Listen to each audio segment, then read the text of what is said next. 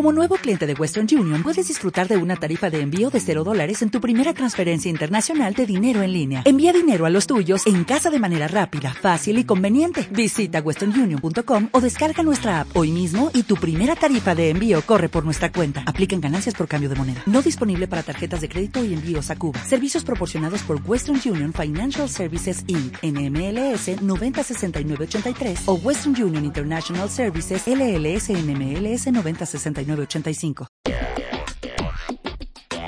La noche de marketingdirecto.com en Clubhouse con Javier Piedraíta y Sergio Martín. Hola, Magé, que no te había visto entrar, ¿qué tal? Hola, hola, ¿qué tal amigos? Muy estás? bien, aquí estoy disfrutando hasta hace un ratito de la lluvia maravillosa que está cayendo en Madrid. Yo también disfruto. Yo también disfruto de la lluvia, ¿eh? que a veces parece que, que hay que entristecerse por los días lluviosos. A mí a veces me gusta, a veces no, ¿eh? pero a veces me gusta mucho. Por cierto, Javier, eh, ¿qué, qué tiempo hace en San Sebastián?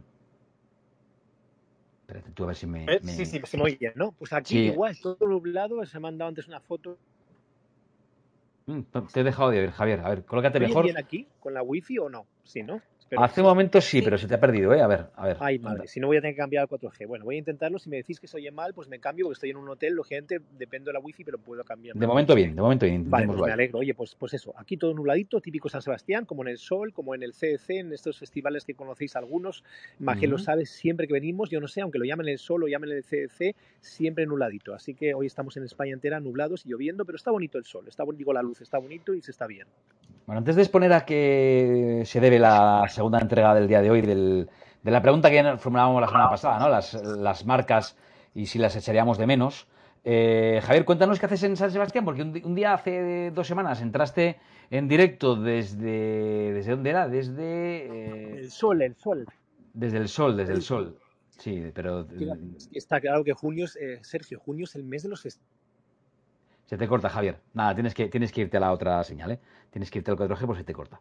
Y además me estaba metiendo un poquito de ruido y me estaba despistando. Bueno, eh, os cuento un poquito, Magia, ayúdame, eh, porque la semana pasada fue así. La semana pasada, sobre la marcha, decidimos que había chicha de sobra para abordar esta, esta segunda sesión del debate eh, sobre esa pregunta que viene al hilo de un dato que conocíamos la semana pasada en el informe eh, Meaningful Brands de Abbas Group, eh, y es que el 75% de las marcas podrían desaparecer de la noche a la mañana y a la mayoría de las personas no les importaría o encontrarían fácilmente un reemplazo. Ese es un dato, ¿no? Dato que aparece en este estudio, como digo, el que el 75% de las marcas podrían desaparecer y a las personas que han contestado a la encuesta no les importaría o creen que encontrarían un reemplazo fácilmente. Aquí debatimos la semana pasada sobre las causas eh, de, este- de- esta, respuesta, no solamente en el estudio de este año, sino es bianual desde que lo llevan realizando, pues básicamente, aunque el dato eh, ha aumentado, viene siendo así desde, eh, años atrás. Otro dato interesante es que el 71% de las personas tienen poca fe en que las marcas cumplirán las promesas que realizan. Solo el, solo el 34% piensa que las empresas son transparentes sobre sus compromisos y sus promesas. Bueno, hay más datos y hay más preguntas que os iremos haciendo, pero mira, eh, Javier Magé, eh, Jaime también que estás aquí entre, los speakers y por supuesto a todos los miembros de la, de la sala y los que se van a ir incorporando eh, dentro de un instante. A mí me ha hecho mucho reflexionar, mucho, mucho, lo que está pasando en la Eurocopa. Ya sé que algunos ya, ahora mismo ya, pum, inmediatamente habéis identificado de qué voy. Pero es que además hace un rato he leído eh, la opinión de Gaby Castellanos, que de un momento a otro entrará con nosotros, la opinión que ella ha publicado también para sus seguidores en las redes sociales. Y, me hace pensar muchísimo lo que está ocurriendo con algunos eh, futbolistas que están jugando la Eurocopa, eh, con las marcas, con los patrocinadores. Uno de ellos, Cristiano Ronaldo, todos lo sabéis.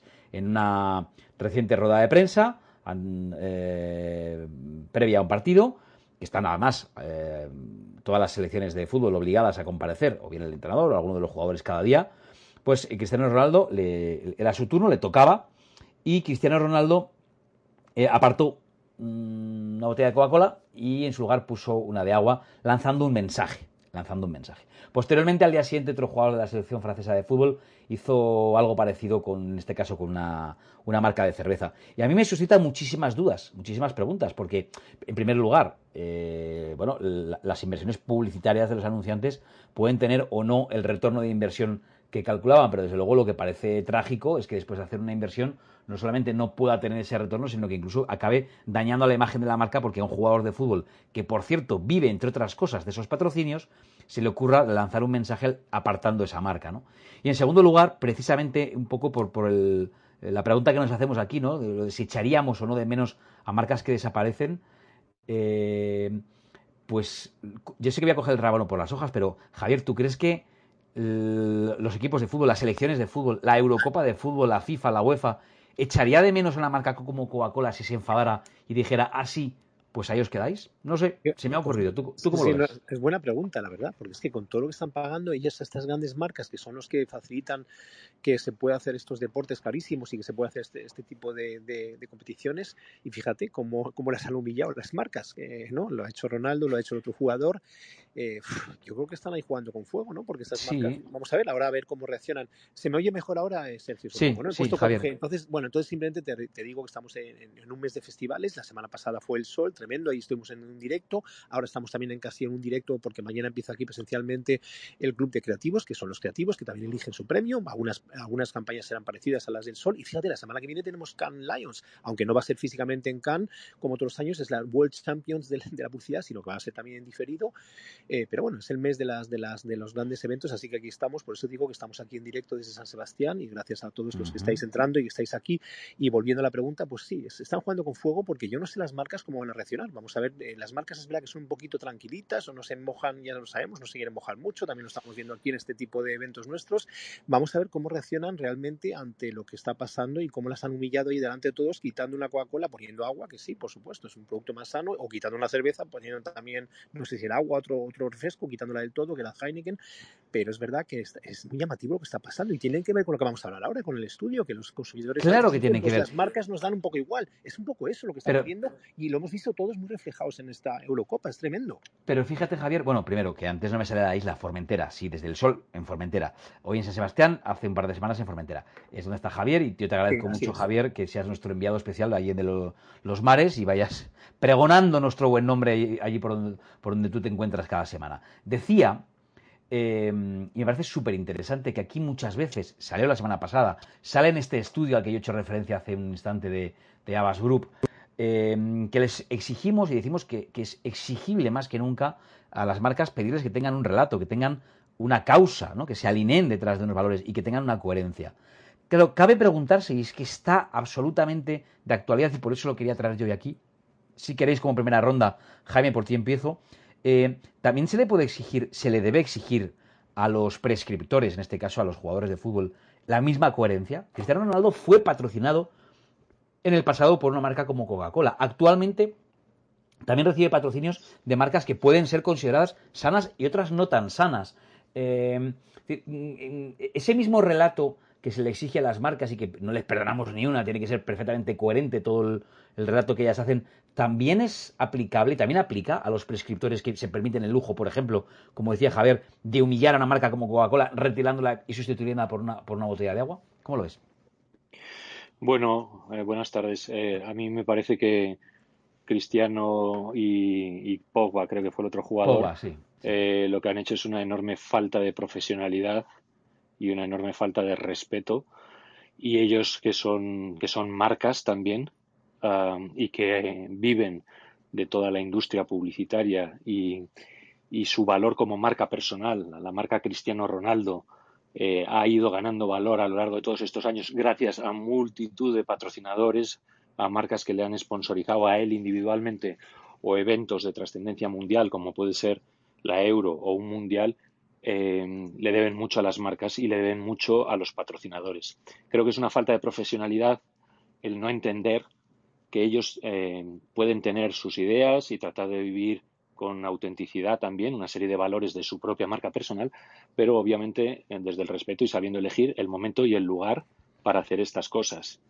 Eh, te voy a plantear una hipótesis que no va a suceder, pero sí, ¿qué pasaría si Coca-Cola, eh, cuyo valor en, en, bolsa de su acción ha caído 4.000 millones de dólares, mañana anunciase que demanda a la UEFA por, por el incidente que ha protagonizado Cristiano Ronaldo y que la UEFA eh, a su vez demandar a Cristiano Ronaldo por esos daños y perjuicios ocasionados a una marca que no lo olvidemos eh, y luego hablaremos de ello, a mí me parece una marca sensacional y una marca comprometida con el deporte, con la promoción del deporte, de deporte base en todos los lugares del mundo desde hace décadas. Entonces me parece una situación muy injusta y muy poco profesional por parte de estos eh, jugadores que creo que están mal asesorados y que, y que además viven de la industria publicitaria y de, y de las marcas, ¿no? Y sabemos por qué, Jaime, sabemos por qué lo han hecho. Si hay algún, ¿Sabéis algo más? Eh, todos los medios hemos dado lo que ha pasado, pero ¿hay alguien que haya hablado con ellos después o que sepa por qué esta reacción tan, sí, tan agresiva hacia estas marcas? ¿Ahí sabéis alguien, algo más o no? no, yo no, tengo, yo no tengo más información. Eh, sí que creo que hay eh, todos los que, bueno, y seguramente entre los oyentes alguien podrá aportar, cuando trabajas en el mundo de patrocinios, sabes que tiene que haber una cierta convivencia entre lo que son los patrocinios, los patrocinadores del evento, lo más luego los patrocinadores eh, de los diferentes equipos, de las diferentes selecciones, los patrocinadores eh, personales de los jugadores y su propia estrategia de imagen y su propio posicionamiento personal. Entonces, yo creo que, sinceramente, no, no tengo un dato lo atribuyo a lo mejor a una reacción no sé qué tanto eh, buscada, posiblemente buscada, pero si era buscada muy errónea, si fue improvisada y espontánea, eh, más errónea todavía. Em, bueno, yo creo, yo creo, Javier, que en el caso de Cristiano Ronaldo no responde nada más que a, ese mensaje. Él tiene, parece ser, en la, actualidad una, una cruzada anti-Coca-Cola, ¿no?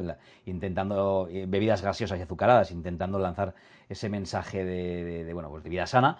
Em, lo que pasa es que efectivamente hay unos patrocinadores y todo profesional sabe perfectamente que, que, se debe a esos patrocinadores porque sin ellos no hay evento, ¿no? Y no hay un evento nada menos que nada más y nada menos que eh, de la envergadura de la Eurocopa. Eh, Majet, ¿tú cómo lo ves? Enseguida doy la bienvenida a, Dionisia Mata, también de, de Abas eh, Media Group, que, bueno, eh, ya ves, Dionisia, que seguimos dándole vueltas a ese estudio que conocíamos la semana pasada, hoy llevándolo a la actualidad, ¿no? Y hemos refrescado esa pregunta de, ¿echarías de menos a las marcas, mm, como dice que no le, ocurriría al 75% de las marcas en, en, vuestro trabajo, en vuestro estudio, pero le hemos dado la vuelta y ¿qué ocurriría si algunas marcas, como por ejemplo Coca-Cola, después de la reacción un poco caprichosa de Cristiano Ronaldo, pues si echaríamos de menos a, las, estas marcas si dijeran que se van, ¿no? Eh, o a la marca de cerveza, eh, también después de, que hiciera lo propio un jugador de la selección francesa, creo que era Pogba. Eh, ¿tú cómo lo ves? ¿Qué pasa ahí? Uf, pues cómo lo veo. Pues fíjate, a ver, desde el lado profesional, bueno, sin duda, pues claro, hay una antiprofesionalidad, ¿vale? Pero me da pena que, bueno, pero es el mundo, es así, acaba todo remitiéndose a la fuerza del dinero y a veces eh, frente al ego, ¿no? Eh, Ronaldo es todo un icono, todo un símbolo para, y un referente para, eh, bueno, para grandes generaciones, las nuevas generaciones, los peques, etc. Es una máquina de hacer dinero, de mover dinero. Y fíjate que lo que resuena cuando veo esa imagen, todos nos fijamos en el gesto, el gesto de, absoluto desprecio cuando desplaza la Coca-Cola ¿no? y lo sustituye por una botella de agua.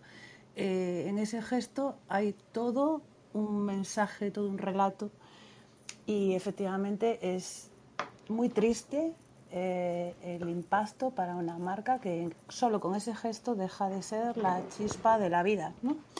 Y esto me lleva a la reflexión de, oye, a veces, eh, pues bueno, los gestos valen más que, más que todas las palabras y todos los relatos que podamos contar. Que la ironía sería si después, eh, que ya ocurre y hay precedentes, fíjate si de repente Ronaldo pues aceptaría un patrocinio de Pepsi, ya sería el colmo de los colmos y su descrédito mayor. Pero sí creo que, hay, que ha habido eh, desde el lado de los eventos y del protocolo un fallo de comunicación brutal, que había que prever las reacciones del personaje en esa cruzada y que si, si efectivamente es como tú dices, que tiene una cruzada anti bebidas azucaradas y pro, eh, pro agua, pues alguien de comunicación de protocolo, antes de ponerle delante de una cámara, tenía que haber evitado el confrontamiento Sergio, esto, dos marcas. Esto, Sergio, esto me suena un poquito a los influencers, ¿os acordáis? Claro. cuando dijo en el programa, pues yo con esas marcas, eran dos marcas que dijo, un seguro y otra, yo no haría nunca porque esto y lo otro. Es decir, que me suena un poquito que se están volviendo muy influencers, muy así, como diciendo, yo ya decido yo mismo lo que yo quiero que se patrocine y lo que yo no quiero. Se están volviendo muy, no sé cómo decirlo, se van muy arriba, muy, se viene muy arriba, demasiado. El ego. Sí, lo que pasa es que, tienes razón, Javier, lo que pasa es que ahí, lo, hemos debatido en alguna ocasión, un tema bien interesante, eh, ahí lo que decíamos es que algunos prescriptores que son un poco eh, sin normas, sin reglas, que han hecho un poco bandera del no rules ¿no? en, su, en su vida, pues son imprevisibles, ¿no? Y dices, bueno, pues eh, entonces cuando una marca y, ellos lo explican, ¿no? Cuando una marca como Colacao, que patrocina a hace una campaña con ellos, saben que eh, que son imprevisibles y que, bueno, pues que puede pasar cualquier cosa, pero forma parte un poco de la gracia, ¿no? No les puedes decir, tienes que decir exactamente este lema o este eslogan o este claim porque son un poco eh, más traviesos, pero en el fondo al final forma parte del encanto de, la historia, ¿no? En, esto hay un punto más allá, es que, eh, es que es una falta de respeto a un patrocinador principal, además de de nada menos que la Eurocopa, ¿no? Y bueno, este, estaba viendo ahora mismo, el, ahora mismo lo estaba consultando, el gesto de Cristiano Ronaldo, realmente es muy feo, y, porque además lanza un mensaje eh, hacia, en favor de la botella de agua, que está muy bien, siempre y cuando la botella de agua sea un patrocinador, pero no tienes por qué despreciar a otro, ¿no? Y lo que dice Magel lo comparto absolutamente, ¿no? La idea de que si realmente Cristiano Ronaldo tiene una, una cruzada anti algo, alguien debería haberlo sabido y no haberle puesto ante la oportunidad de que pudiera hacer algo así. En todo caso, eh, pregunto también para, a, Dionisa, que se ha incorporado después, ¿y debemos exigirle a los mismos prescriptores el mismo grado de coherencia en sus mensajes que a las marcas? Lo digo porque con las marcas sí que somos todos muy intransigentes y sí que estamos todos mm, ahí muy pendientes de que todo el discurso, toda la narrativa sea absolutamente coherente ¿no? en, las causas que defiende una marca. También debemos hacer lo mismo con, los prescriptores, porque veo, ahora mismo estoy leyendo que uno de los patrocinadores de, de, de Cristiano Ronaldo es Herbalife, eh, no tengo nada ni a favor ni en contra de, esta marca, pero leo que hay no, todos los expertos en nutrición, etcétera, están de acuerdo con, el consumo de este tipo de productos, con lo cual habría un debate también sobre, sobre productos sanos o no sanos, ¿no? En el caso de que, de que la cruzada de Cristiano Ronaldo tuviera sentido. Dionisa, ¿tú cómo lo ves? ¿Hace falta ese mismo grado de coherencia? Tienes que abrir el micro, recuerda, Dionisia, abajo a la derecha Tienes el micrófono cerrado. Ahora, ahora. Buenas tardes a todos y disculpad por el retraso. Yo creo que mm, trabajar con prescriptores siempre, siempre entraña un, grado de riesgo. Las marcas han de ser muy cuidadosas. Hay prescriptores que son profesionales, digamos, en el sentido de, que son conscientes, eh, sobre todo grandes figuras mediáticas como en el caso de Cristiano Ronaldo, que debería ser consciente porque gran parte de sus emolumentos vienen de las marcas y aunque Coca-Cola no sea una marca de su, Ah, de su interés o, no, no, comulgue con, ella, sí debería tener cierto grado de responsabilidad. No todos lo tienen porque no deja de ser efectivamente, como habéis dicho, un patrocinador.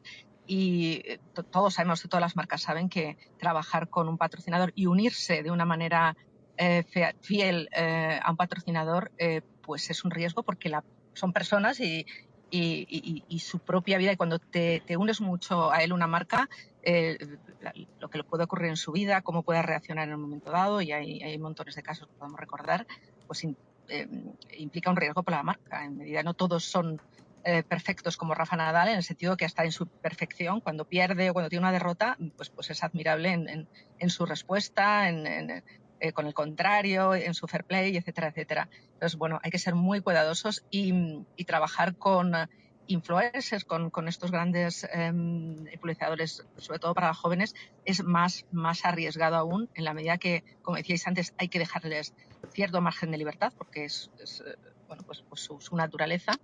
Eh, y, bueno, puede salir, puede salir rana. Tiene, tiene el, en el lado positivo su capacidad mediática, pero, pero bueno, pues, pues, pues, entraña, entraña riesgo.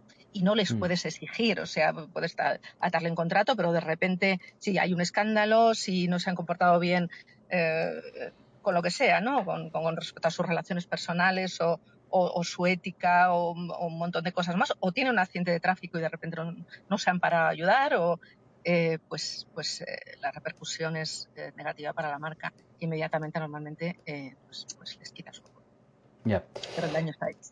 El daño está hecho, efectivamente. Y además, ¿no? Eh, una, una acción tan, tan compleja siempre como es, como es decidir dónde una marca invierte.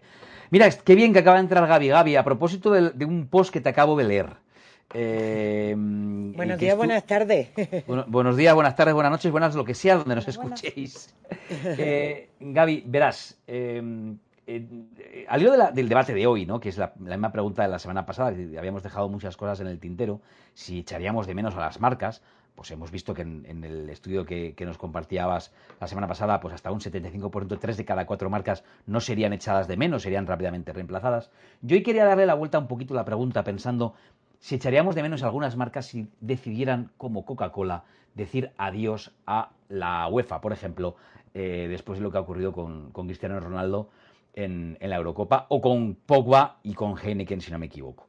Eh, en el caso de Pogba, aún más grave, porque todavía Cristiano eh, al menos fue original, pero Pogba ha imitado el comportamiento de otro. ¿no? Eh, Gaby, te he leído esa reflexión hace un rato y he pensado, ahí va, ¿qué, de actualidad y qué interesante traerlo al debate de hoy? ¿no? Que, en primer lugar, ¿debemos exigirle el mismo grado de coherencia a los prescriptores que le pedimos a veces a las marcas en su, en su narrativa, en su relato? Hombre, cuando nosotros elegimos a, personas que sean referencias para nuestros consumidores y, o, brand ambassadors para marcas y todas estas cosas, pues, hombre, debería ser lo mismo que le pedimos a las marcas, debería pedírsele a todos los demás. La misma, cualquiera con influencia, llámese marca, llámese personality, llámese eh, líder de opinión, llámese brand ambassador, influencer, tiene exactamente la misma responsabilidad, tanta o más, que, las propias marcas, ¿no? Y visto lo que hemos visto estos días, pues ah, eh, actos como estos harían muchísimos daños increíbles hacia el deporte, hacia la hacia, hacia poder ver en espacio sobre todo en esta época donde todavía no, no, no hay la oportunidad de, ni siquiera de tener tiquete para poder ver cosas y todo esto y grandes eventos pues los grandes, estos grandes eventos están sobreviviendo de los patrocinios de las propias marcas, ¿no? Entonces, el jugárnoslas de esta manera y que luego vengan otros y copien las mismas actitudes y todas las cosas, pues vamos, al final quien paga es el consumidor, como siempre, porque al final del día todos siguen teniendo un montón de dinero, pero el consumidor es el que se jode literalmente, ¿no? Entonces, es como que, eh, y yo siempre he creído que, que la influencia es una responsabilidad y, yo ayer escribí un post, obviamente para poder hacer una evaluación seria de los acontecimientos que sucedieron eh, en la rueda de prensa con el jugador y estas cosas, pues valga saber que yo de fútbol, sé, de fútbol sé muy poco, ¿vale? Este, pero sí sé de marketing y de publicidad. Y, lo que no se puede sería lo que, lo que exponía yo en, el, en mi evaluación o en mi visión que hice con respecto a la situación es, la falta de coherencia, ¿no? Es, no podemos querer eh, ser caras de cosas para luego ah, procurar vender una vía saludable cuando somos la cabeza principal de la peor marca de vía saludable que existe. Entonces, o sea, no podemos putear a una y a la otra, no, hay que ser coherentes. Si puteamos, puteamos a, quienes hay que putear. No se puede putear por conveniencia por millones o por menos millones, ¿no? Entonces, hay, hay un pequeño de, desfase y, estas personas con influencia creen que no tienen responsabilidades. Mis, mis followers me preguntaban si la UEFA iba a tomar acciones legales. Eh, con el comunicado de hoy está claro que no lo hizo, que simplemente fue un llamado de atención no sabemos qué pasó entre bambalinas y en, y en, y en ¿cómo se llama? En, en, el, atrás de, del todo lo que sucedió, pero, pero está claro que no está bien. Y no está bien no, por, por quién es la figura o por el tema saludable. Tío, eh, Coca-Cola en este caso, que son los mayores patrocinadores. Y tú estás ahí gracias a ellos. O sea, es un tema de, y aparte, bueno, añade eso la incoherencia del mensaje, siendo tu patrocinador de marcas como Herbalife, o sea, es que es, todo como, como de chiste, ¿no? Gaby, ¿tú tampoco sabes por qué puede haber sido esa reacción? ¿Hay algún, algo que sepamos que no nos estemos enterando? Es decir, ¿hay alguna aparentemente, razón Porque nunca ha esto, nunca. aparentemente, él anda, aparentemente, él anda en un tema eh, eh, que uno de sus hijos... Eh, sus hijos, alguno de ellos consume mucha Coca-Cola o algo así por lo visto, y él está en contra pues de las bebidas este, con altos azúcares y todo esto, para eso existe la Coca-Cola cero o la Coca-Cola light para quien no quiere consumir azúcares, o sea, eso es así. Este, pero, pero las formas es lo que, lo que no es, no las formas, porque tú puedes ser mal creado, ¿ok? O puedes, antes de entrar a una rueda de prensa, solicitar que te quiten cosas de la mesa o que en tu puesto haya lo que tú quieres beber. todo eso se hace con cualquier celebrity, con cualquier deportista, tal. Lo extraño es que se haya hecho así, se haya hecho la coña como se hizo. Este, lo extraño es que se hayan mentido a nivel de información y medios de, de medios de comunicación tan importantes como puede ser el país o como pueden ser medios grandes, digan tonterías tan grandes como que bajó la acción de Coca-Cola por la, acción real. O sea, ha habido tantas ridiculeces, entonces lo que hay es que ver si, si han habido utilización y aprovechamiento a nivel de PR eh, de esa situación para hacer visible cosas. No lo sé, es, es, un, es un trajineo muy extraño que yo lancé mi primer post, estoy haciendo la segunda evaluación para sacar un segundo y probablemente un tercero donde realmente se evalúe y se vean de verdad, porque a mí me huele que hubo una nota de prensa con el mensaje de, la caída de la bolsa supuesta de las acciones de Coca-Cola, que no, no hubo ninguna caída, quien se conoce e invierte en bolsa sabe que todo eso que dijeron es una estupidez, pero lo, lo, lo, asombroso es que medios de comunicación tan grandes y tan importantes se hayan hecho semejante mensaje sin sentido y, y sin lógica, ¿no? Y eso ajustan y, y lees los comentarios de la gente que vienen supuestamente dados, replicados de las redes sociales. Y no, a mí me huele que hay una nota de prensa de por medio por ahí. Ya. Bueno. Em, em, sin más, ¿no? Eh, quiero empezar por aquí porque es el tema más, de actualidad y creo que de alguna manera está relacionado con, ese informe que ahora le, seguiré preguntando más, más cositas a Dionisia. Antes, Iskian, te hemos echado por ahí el lazo, también he leído un post tuyo, no, he visto un vídeo que tiene unos meses, como tú mismo explicas, pero que hablas del, algoritmo de, Instagram y de, bueno, que al final hay que conocer exactamente qué es lo que más premia Instagram y en este caso es los likes, busca los likes, ¿no? Lo veía hoy mismo y también me, llamaba la atención. Eh, todo está en el fondo relacionado, ¿no? Porque, porque al final, Iskian, estamos hablando de eh, que en el fondo en Instagram todos tenemos nuestra propia marca personal, ¿no? Yo te preguntaba, de hecho, a ti mismo por cómo mejorar mi rendimiento en marca personal en Instagram y me respondería lo que me responde habitualmente Gaby, ¿no? Con el tema de, del engagement. Em, ¿Tú cómo ves este comportamiento en la Eurocopa y enseguida avanzamos? Eh, ¿Te parece que, estos, prescriptores deberían responder, deberían ser más responsables de acciones de este tipo que pueden costar tanto dinero, aunque como ha explicado Gaby, ojo que lo de la bolsa es otro bulo, ¿eh? otra fake news. Pero, pero ¿cómo crees, que debemos comportarnos ante situaciones en las que las marcas pueden perder tanto? Pues fíjate que, yo estoy muy de acuerdo en, lo que ha dicho Gaby y también vi su publicación que hacía el análisis de la bolsa. Yo la verdad me lo comí lo de la bolsa porque no lo investigué por mí mismo y pensé que como todos los medios lo decían, pues sería así. Y al ver la publicación de Gaby, la verdad es que me hizo pensar lo mismo que ella. Aquí hay una nota de prensa detrás para aprovechar este momento probablemente. Pero por otro lado, ahora escuchándoos lo que decíais, ¿no? de alguna manera me estaba acordando del otro día cuando hablábamos sobre que los, usuarios piden que las marcas de alguna forma se posicionen. ¿no? Y cuando vi esta reacción de Cristiano Ronaldo, que a mí me parece que en algunos ámbitos es como muy mal educado, y, y tal, al verlo pensé, ostras, ¿qué está haciendo? ¿no? O sea, ¿cómo puede ser? Y, habiendo sido patrocinado por ellos, ¿no? Pero luego tuve un otro sentimiento mm, como más positivo pensando, ole él, si realmente ahora, hoy en día, piensa así y es capaz de posicionarse a favor de una, de una dieta saludable o, de no beber este tipo de bebidas, porque él considera, que no quiere decir que sea mejor o peor, ¿eh? que él considera que, no es favorable para él o para su carrera profesional, seguramente él lo ve desde el punto de vista deportivo, que no es saludable para, un deportista, quizá lo ve así.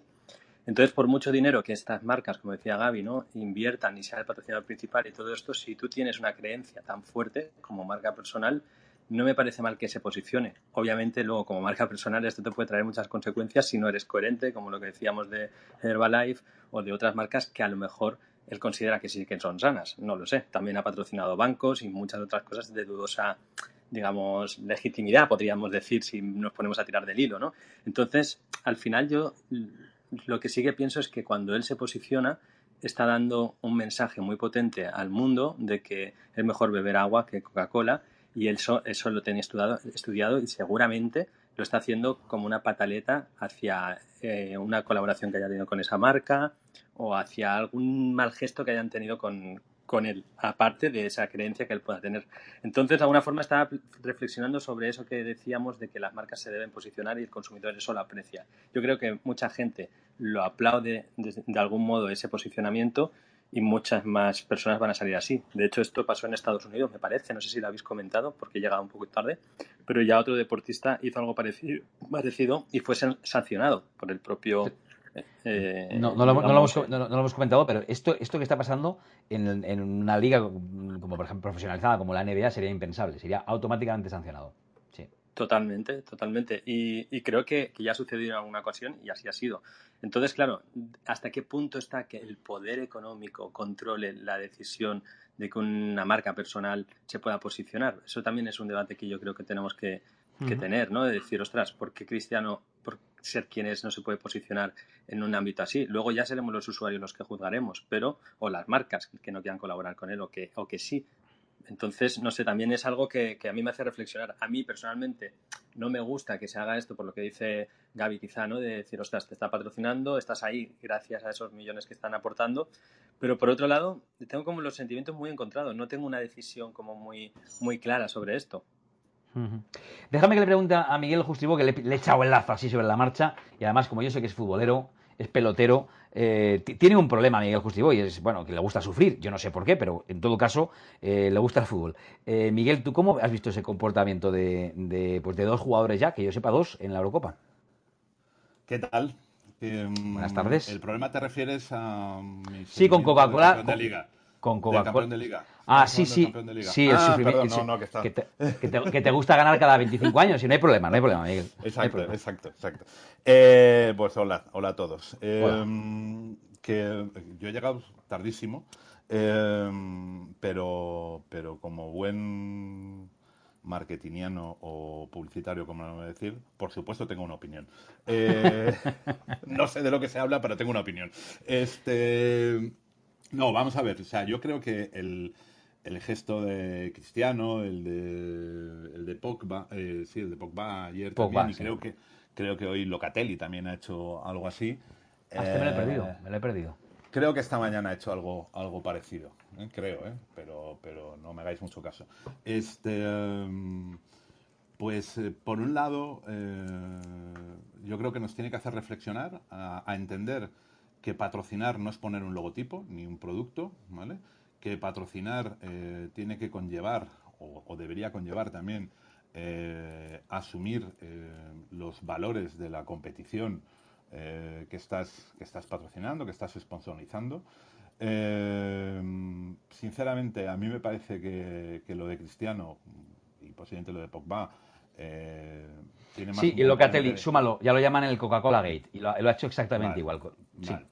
Entonces, bueno, yo creo que, que, han abierto una caja de los truenos que es, que es muy interesante, que tiene más que ver con, con el postureo que con el, que con el propósito.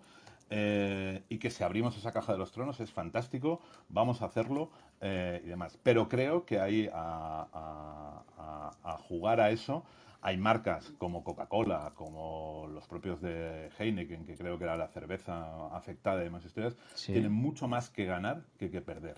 ¿vale? Eh, porque creo que su compromiso real eh, con, con, las cosas que pretende defender, en este caso cristiano, ¿vale? Eh, sobre una buena alimentación y una alimentación sana y demás historias, que no sé en qué componente de eso está Herbalife, no sé si Herbalife también es considerado como alimentación sana por cristiano, o no sé si eh, KFC hace cuatro años era también con, eh, alimentación sana eh, porque pagaba cristiano y ahora no lo es. Gracias. pues pues ahí, tenéis el tema que, que, me parece que está creciendo, porque lo habíamos abierto, yo aún no había descubierto el, caso de Locatelli y como digo ya la, cuestión ha crecido tanto que hay un, nombre que han llamado Coca-Cola Gate a este asunto. Madre mía, creo que el asunto se le está yendo de las manos un poquito a, a, la Eurocopa. Eh, como veis tenemos aquí manos levantadas y hemos subido ya algunas de esas manos. Eh, la de Dale y la de Silvia, si ya os doy la palabra, y a, cualquier otro que quiera intervenir. Siempre me gusta recordar que esta es una sala abierta, que nos gusta escucharos y que vuestra opinión es súper importante. Solamente recordar que el botón rojo que hay arriba, al lado de la tarde de marketing directo, indica que la sala se está grabando porque mañana será un podcast para que, para que después eh, para que después lo podáis consultar. Magé, no se me olvidan las buenas costumbres, son y media. Si quieres, resumimos que hemos hablado hasta aquí y a partir de ahí hacemos recuento de daños y seguimos. Vale, perfecto. Recuento de daños. Quizás deberíamos bautizar a la sala efectivamente como la sala del Coca-Cola Gate.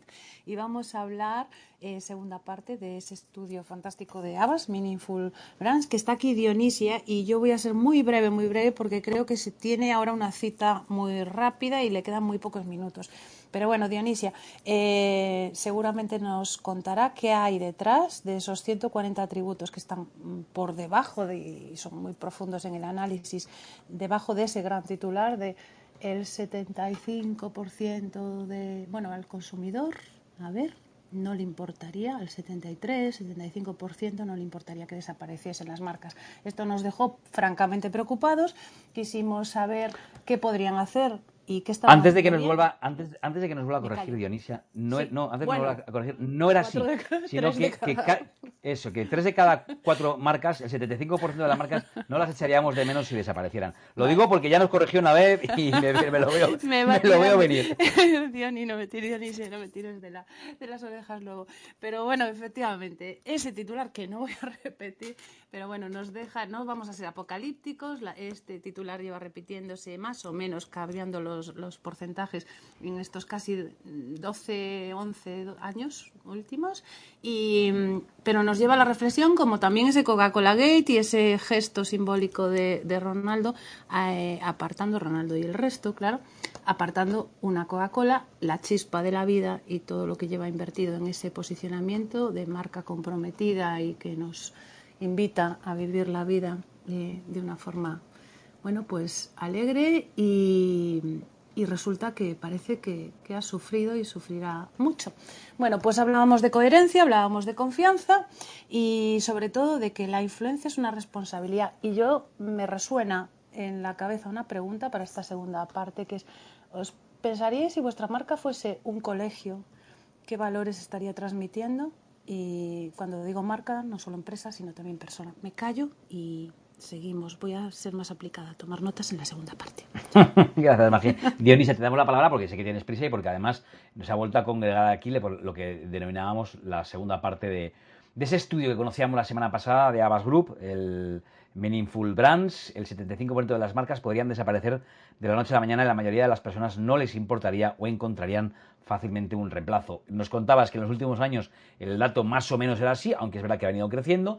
El 73% de los encuestados cree que las marcas deben actuar ahora por el bien de la sociedad y del planeta y el 64% ha entrado en su propia era de acción comprando a empresas con un propósito. Y aquí me detengo para que tú nos cuentes, para que tú nos digas eh, si esto es bidireccional, empresas con propósito, influencers con el mismo propósito, o a los influencers les dejamos más tranquilos. Menos obligación. Adelante, Denisia. Recuerdo que tienes que encender el micrófono abajo a la derecha.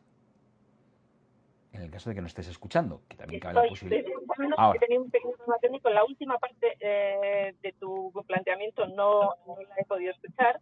Como tengo muy poco tiempo, voy a intentar servir, para mí que es un gran handicap, y lanzar un par de mensajitos uh, sobre, sobre este tema de la, el escepticismo con las marcas, la mala relación eh, los consumidores y marcas, aquello que les demandan mucho y no ven que, que, las marcas no, no, están a la altura.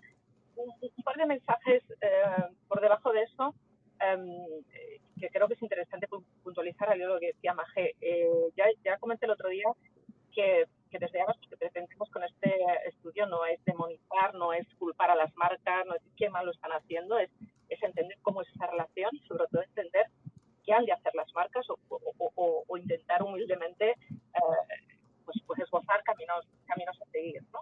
Una de las cosas que estamos viendo em, con, con, este estudio y en el caso de España, pero también en otros países que estamos ahora, eh, bueno, pues a, principios de, de, julio esperamos poder lanzar los resultados, es que um, el consumidor cambia, eh, cambia y además con una rapidez tremenda. Eh, las marcas y los investigadores casi no somos capaces de seguirlos. El contexto, lo que nosotros llamamos la, cultura, el contexto social, el contexto económico, eh, influye, hay que tenerlo en cuenta a la hora de analizar esa relación con las marcas. Y nos acabamos de, vivir un año y seguimos todavía de manera inmersos en, en, un cambio dramático y en unas circunstancias que todos conocemos, que es, que es el COVID, la pandemia, el confinamiento, y eso ha tenido un efecto eh, claro en, en, cómo los consumidores, en sus mm, valores y sus comportamientos, en su relación con algunos grupos de marcas, con algunos sectores, estamos haciendo movimientos sorprendentes que nos ha costado analizar y, vemos, por ejemplo, la relación que tienen con estas marcas que además salió del tema de Coca-Cola, que hace dos años, hace cuatro años, en las anteriores horas veíamos tremendamente demonizadas todas las bebidas azucaradas, no solo Coca-Cola, que bajaban eh, en picado en nuestro en nuestro ranking y nuestro MBI, todas las todas las, las Nutelas, todas las marcas con mucho azúcar, con, con, con de palma, todas, todas las tristes que tuvieron. Y de repente vemos que en un contexto donde el consumidor está confinado en casa, está mucho más en casa, es mucho más autoindulgente, donde ya no está tan obsesionado por la salud, no es que no le importe, pero no está tan obsesionado con mirar con lupa lo que come eh, y, y, es más abierto a la autoindulgencia. de marcas crecen, crecen en ventas, crecen en, en presencia en los hogares, eh, las marcas de chocolate, las marcas de nocilla, Nutella, eh, todo, casi todas las bebidas refrescantes y decimos, bueno, eh, aquí hay un consumidor que hay que, que seguirlo como porque, porque no somos lineales, eh, puede, puede, decir, somos contradictorios, pues, pues a veces sí, o si lo miras al hilo de lo que hemos vivido en el último año, a lo mejor tiene sentido esa vuelta al carpe diem, al hedonismo, a, es que a lo mejor ya no voy a vivir eternamente y me tengo que cuidar y ser sanísimo, ¿no? Entonces, lo que estamos intentando es analizar todos los movimientos que está habiendo de crecimiento, de crecimiento de marcas y sectores al hilo de estas, de lo que siempre consideramos que es fundamental, entender las necesidades, los valores, las inquietudes, las preocupaciones de los consumidores de las personas. Dionisia, perdona. Dionisia, perdona. Antes de que te vayas, ¿puedes avanzar algún dato ya de, de, lo que vais a dar en julio? ¿Puedes darnos algunas pinceladas? ¿Hay algo que nos puedas decir esta semana o seguimos igual? Digo en cuanto a España, en cuanto a la valoración del consumidor a las marcas en España, de la parte española de estudio.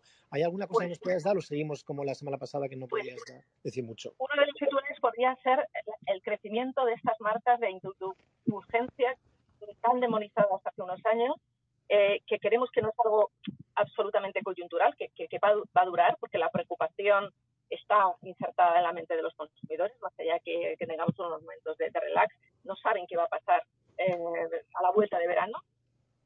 Esa inquietud está ahí. Esa sería una de las cosas que estamos observando. Y otro tema es que aunque esté muy en la boca de todos el tema de los ODS, el tema de, de la sostenibilidad, el, el, tema de las grandes preocupaciones sociales, no es que el consumidor no las tenga, ya se ha vuelto absolutamente um, ajeno a esto, pero están en otro, en, en otro nivel, ¿no?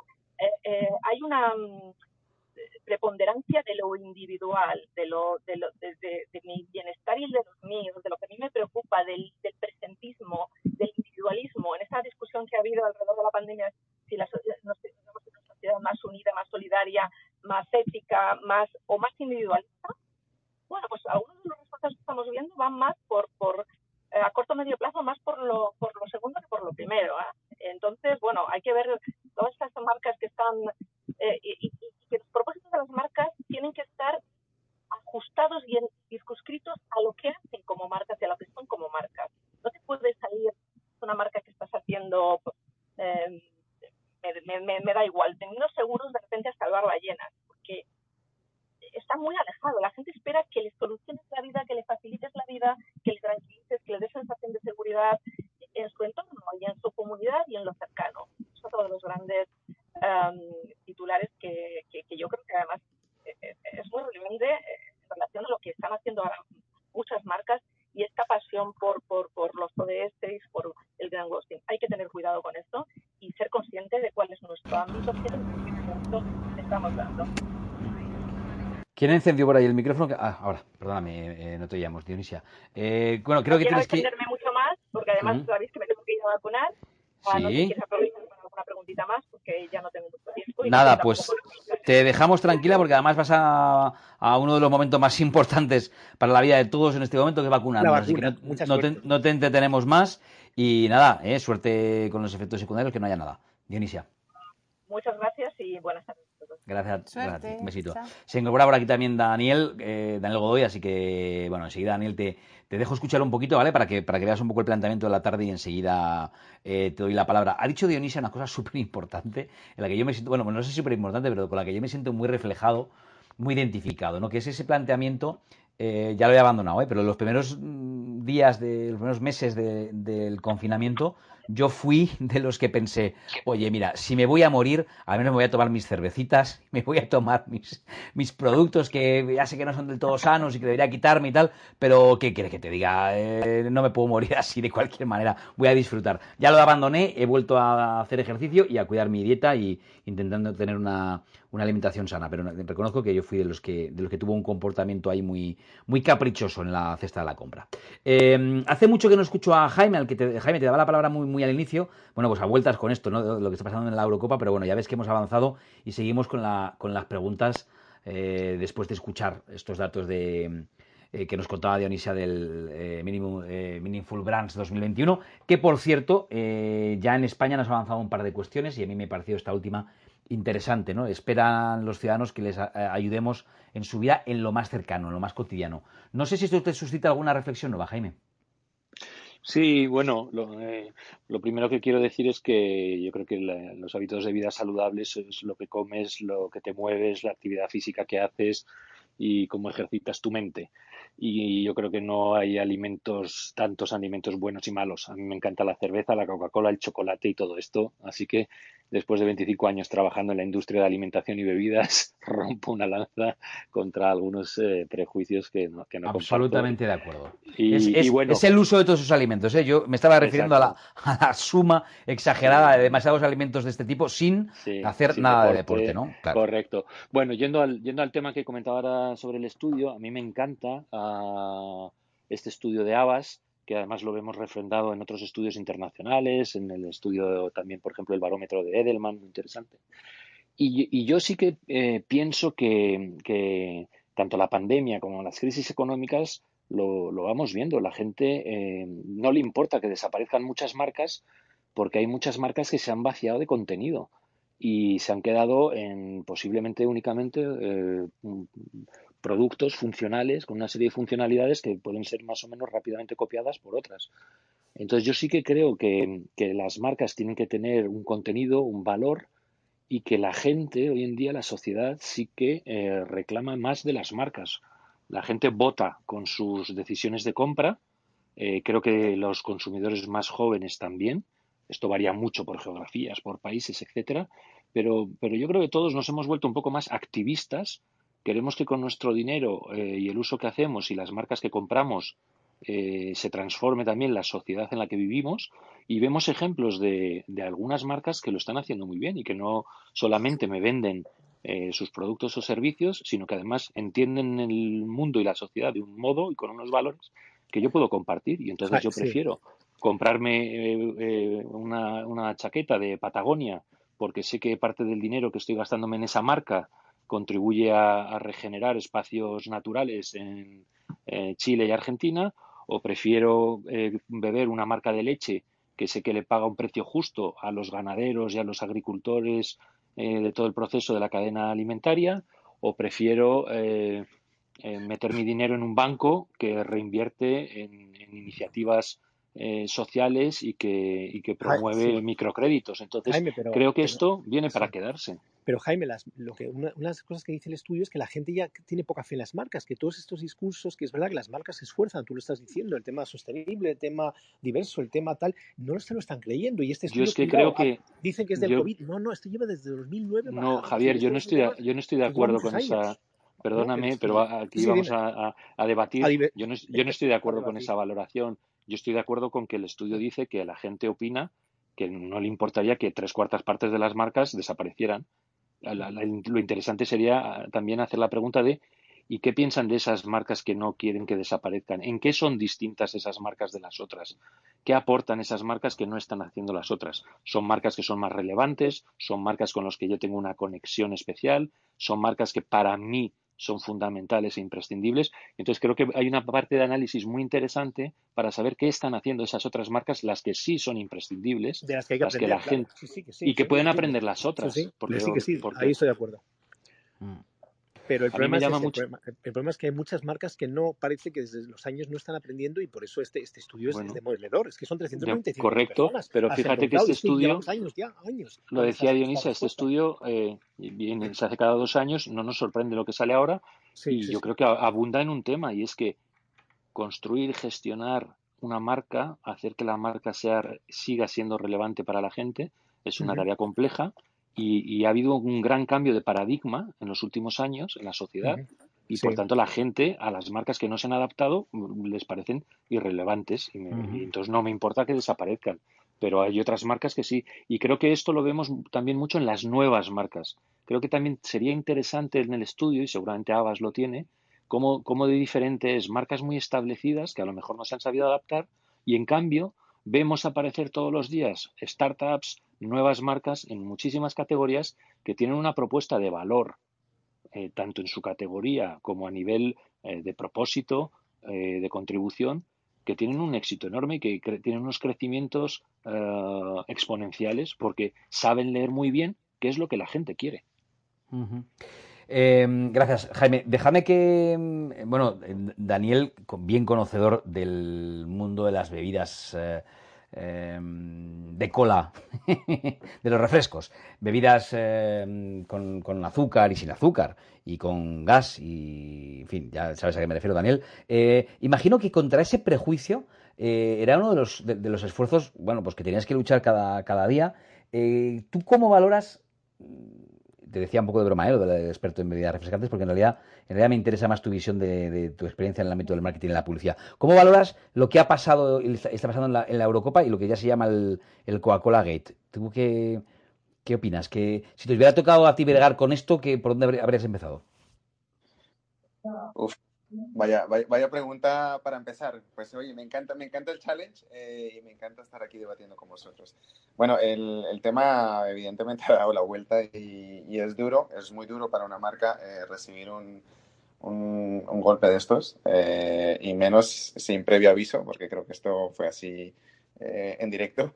Eh, bueno, esto hace un daño enorme y, y- y bueno, porque básicamente lo que se está es posicionando más por eh, otro tipo de refresco y diciéndote a ti que eres grande eh, como esto, esto no, no es para mí, ¿no? Entonces, y sobre todo cuando lo dice una persona, un ídolo de la talla de, de Cristiano, pues esto, esto, esto hace daño, esto hace daño, eh, corporativamente hace mucho daño. Entonces, soluciones, eh, es difícil, es difícil y esto se, realmente se, se entablan comités eh, para valorar realmente qué es lo que mejor, lo mejor hacer. Si te digo la verdad, no hay una hoja de ruta para un comité de crisis. ¿Vale? Los, los- los comités de crisis eh, son ad hoc y, y cuando te cae, eh, no siempre, incluso en los comités de crisis, están los mismos. O sea, porque si es por un tema de responsabilidad social, si es un tema por un tema de medio ambiente, si es un tema eh, por competencia, pues eh, los players internos eh, van, van variando. Entonces, el action plan es diverso. Aquí yo te digo que pues, es, es difícil, es un caso difícil, pero bueno, también eh, me acojo un poco a lo que sí suele pasar mucho en la comunicación, y ya no hablo solo del social media, sino en general la comunicación, y es que eh, los días pasan rápido, eh, la vida sigue y, y, las marcas siguen, ¿sabes? Entonces, eh, muchas veces el, el no, no, responder y no, y, no, y no darle tanta importancia a algo que seguramente pasará desapercibido al cabo de una semana, eh, es una de las vías. No estoy diciendo que sea la vía, pero uh -huh. es una de las vías. Gracias, Daniel. Bueno, dos manos levantadas y si hacemos refresh. ¿eh? Quiero escuchar la opinión de Daily y de Silvia, que ya han levantado la mano desde muy temprano y que están aquí arriba con nosotros. Daily, ¿qué quieres contarnos? Adelante. Ok, hola, un saludo para todos. Eh, me llama bastante la atención el tema que estaban exponiendo acerca de Cristiano Ronaldo y bueno, y todo el tema de la influencia.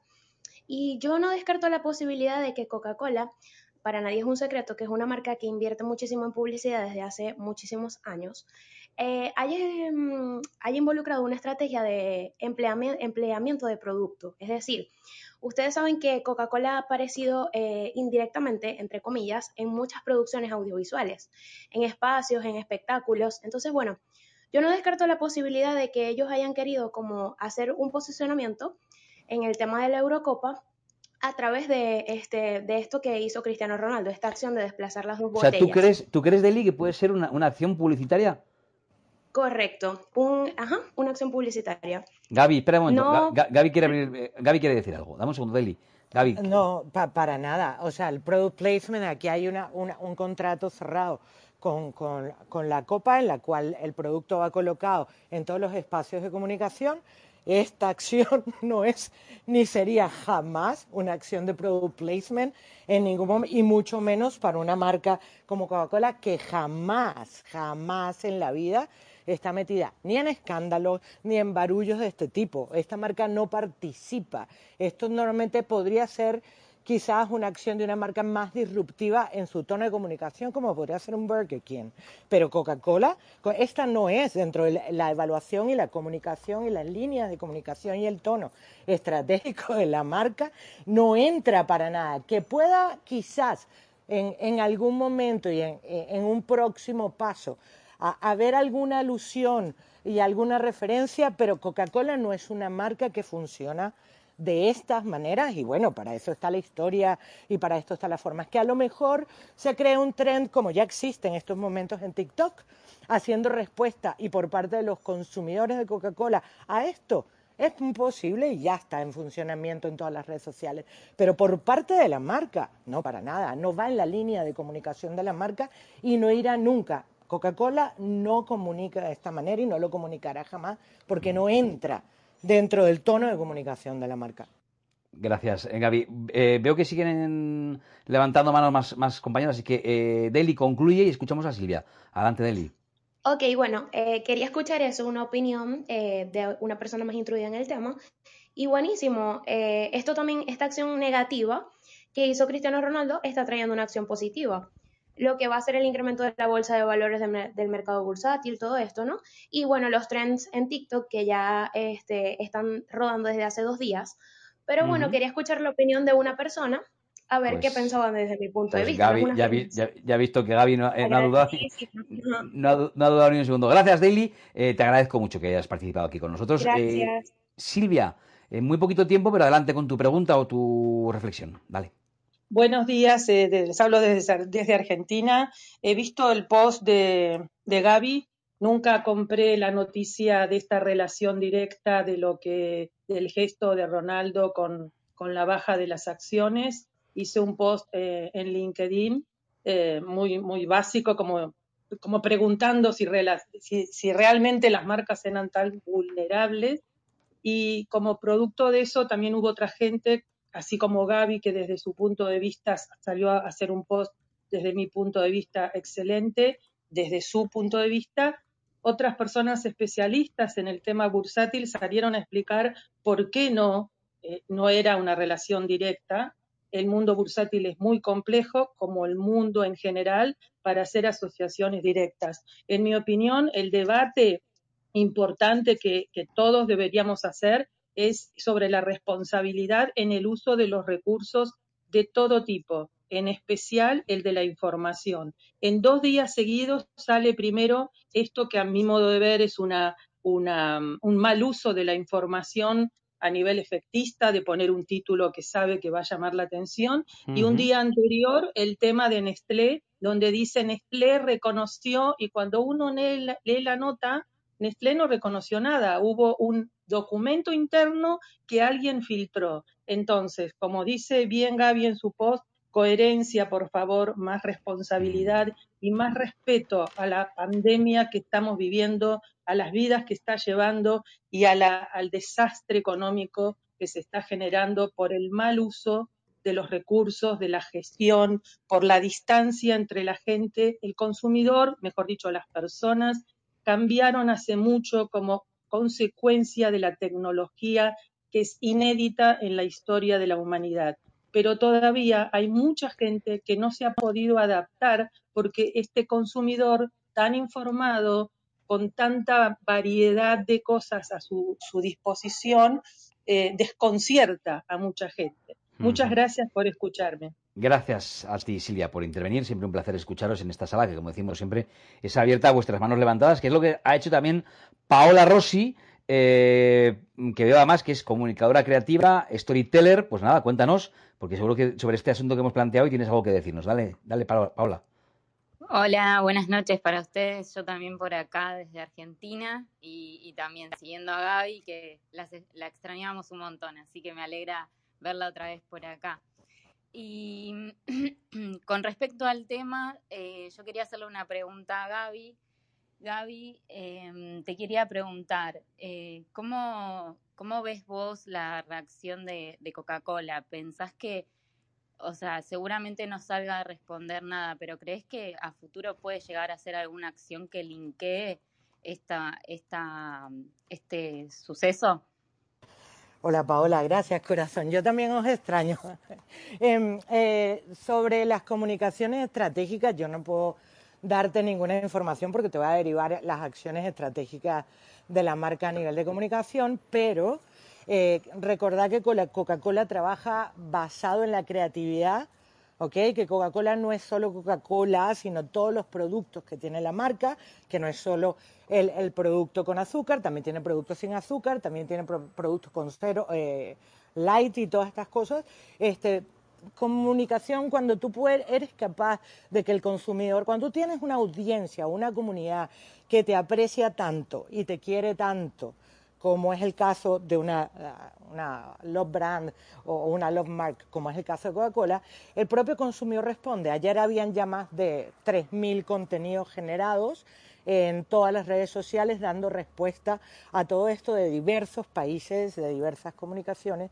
Y es lo que yo intento siempre haceros ver. Cuando tu comunidad te ama y te defiende y te protege y te cuida por lo que tú le has entregado a ellos, sea lo que sea, ¿vale? Sea amor, sea felicidad, sea lo que sea, el consumidor es capaz de responder por ti. Lo que pasó ayer en Twitter y el trend que hubo durante 16 horas diciéndole a Ronaldo que era incoherente y que era inconsistente en su comunicación, al, al, promover la salud y haber sido patrocinado por todas estas marcas, no, según el planteamiento actual, no saludable, y que era patrocinado la marca que más dinero le pagaba en estos momentos, como Herbalife, era una marca no saludable, pues ponía en, en, duda la razón. Y es la, pregunta que yo dejé yo ayer abierta en mi post, y es lo que quiero que, que penséis y utilicéis el coco.